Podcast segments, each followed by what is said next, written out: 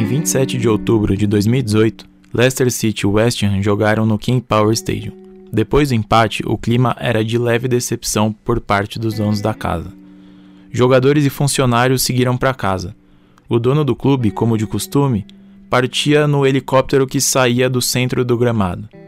Mas dessa vez, logo depois da decolagem, a aeronave saiu de controle e caiu bem ao lado do estádio, no estacionamento.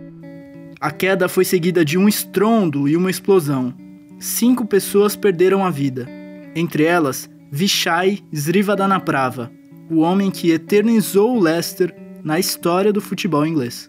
Dois anos antes, o investimento do tailandês no clube tinha resultado no título inédito da Premier League.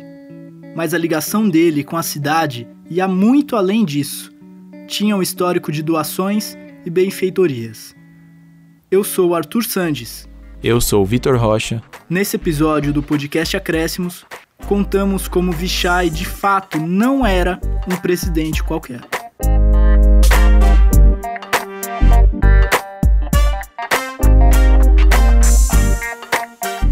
É quase obrigatório começar pelo próprio nome. Por si só, a palavra Srivadana Prava já tem muita história envolvida. É praticamente um título, uma alcunha dada pelo rei da Tailândia. Significa luz de glória e prosperidade. Para o Lester, realmente, o ex-presidente foi um marco de fortuna e de felicidade. O Vichai comprou o Leicester em 2010, quando o time ainda estava na segunda divisão inglesa. A primeira temporada terminou com um modesto décimo lugar, quando o goleiro português Ricardo e o técnico Sven-Goran Eriksson, que já comandou a seleção inglesa, ainda estavam no clube. Em cinco anos, tudo mudou. O Leicester voltou para a Premier League, conseguiu se livrar de um rebaixamento com uma reação espantosa e em 2016 virou o futebol inglês de cabeça para baixo. O clube foi campeão com um investimento de 70 milhões de libras, só um quarto do que Manchester United e Chelsea gastaram naquele ano. Foi o primeiro título de elite do clube em 132 anos de história com o título, fica fácil pensar como o Vichai passou a ser idolatrado em Leicester. A boa relação com a comunidade já existia antes disso, na verdade. Ele era muito conhecido pela generosidade. Chegou a doar 2 milhões e meio de euros para a construção de um hospital infantil na cidade, por exemplo. Em outra ocasião, ele doou 25 mil euros para o tratamento de uma doença rara do filho de um torcedor do clube. E ele também tinha um hábito de distribuir lanches, donuts e até cerveja aos torcedores do Leicester nos dias dos jogos em casa. Lamentavelmente, o King Power Stadium, que era palco de toda essa festa promovida por Vichai, foi também o local de sua morte. Uma falha de conexão entre o pedal do piloto e a hélice traseira do helicóptero fez com que a aeronave girasse descontroladamente logo na decolagem. Foi o tempo de sair do alcance do estádio e o acidente aconteceu no estacionamento. A tragédia uniu o futebol inglês em torno do Leicester. Entre as homenagens, uma carta emocionante escrita pelo goleiro Casper Schmeichel, um símbolo do clube. Nela, o goleiro conta que Vichai tinha profetizado o título da Premier League quando o time ainda jogava a Championship, a segunda divisão. Na época, nem os jogadores acreditaram, mas anos depois, a conquista se confirmou. Vichai conseguiu algumas façanhas na montagem do time campeão. Ainda em 2014, ele investiu só 500 mil euros em um argelino praticamente desconhecido, que jogava no modesto La Hèvre, da segunda divisão da França. Era Riyad Mahrez, nome que ainda seria muito falado na Inglaterra. Outro titular da campanha do título, o lateral Fuchs, chegou de graça. O zagueiro Huff custou 4 milhões de euros. N'Golo Kanté 8 milhões. O atacante Shinji Okazaki, o mais caro do Leicester naquela janela, custou 10 milhões. Todos os negócios se provaram extremamente vantajosos. Para além da gestão esportiva, o Vichai Srivadanaprava também tinha algumas excentricidades na vida pessoal, principalmente na religião. Na campanha do título, o dono do Leicester pagou viagens para alguns monges budistas saírem da Tailândia e irem até a Inglaterra abençoar os jogadores. Tudo isso minutos antes dos jogos disputados em casa. Em certa ocasião, o elenco do clube fez o caminho contrário e visitou um templo tailandês.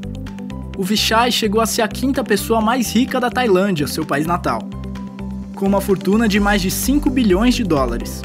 Também foi um dos 500 mais ricos do mundo. Basicamente, ele prosperou com a expansão das lojas Duty Free King Power, que dão nome ao estádio do Leicester e patrocinam a camisa do time. O Vichai também tinha participação minoritária na companhia aérea Air Asia, O curioso é que ele começou relativamente tarde no mundo dos negócios. Foi só aos 31 anos que ele abriu uma loja Dutch Free no centro de Bangkok, a capital da Tailândia. Depois, fez fortuna quando passou a ter o monopólio das lojas do aeroporto da cidade, que é um dos mais movimentados do mundo. A concessão foi feita sem muita explicação lógica e teve influência do então primeiro-ministro da Tailândia, Thaksin Shinawatra, o mesmo que já foi dono do Manchester City. De acordo com a revista Forbes, que é especializada em fortunas, o patrimônio do Vichai cresceu quase 5 bilhões de dólares depois de ganhar o monopólio. Ou seja, praticamente tudo que ele conquistou nasceu dos lucros do aeroporto. Desde a morte do Vichai, o filho Ayawat Srivadanaprava assumiu as operações do Leicester. Ele já era vice-presidente, então tinha algum conhecimento da administração as coisas continuaram prosperando e o Leicester atualmente mantém um tamanho bem respeitável na Inglaterra e com uma identidade muito admirada. O clube voltou a fazer uma temporada de destaque entre 2019 e 2020, com um futebol que lembra aquele de 2016. Nesse novo Leicester, um jogador especial chama muita atenção.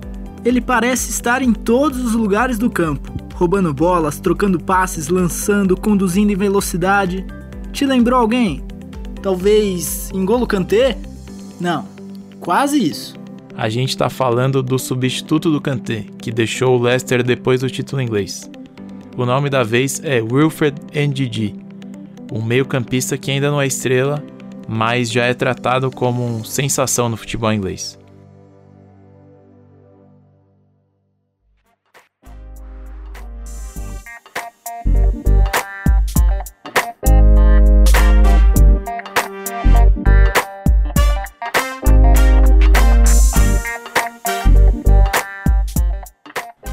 Próximo episódio do podcast Acréscimos, nós contamos toda a história do NDD, desde a sua saída da Nigéria, passando pela Bélgica, até chegar ao Leicester.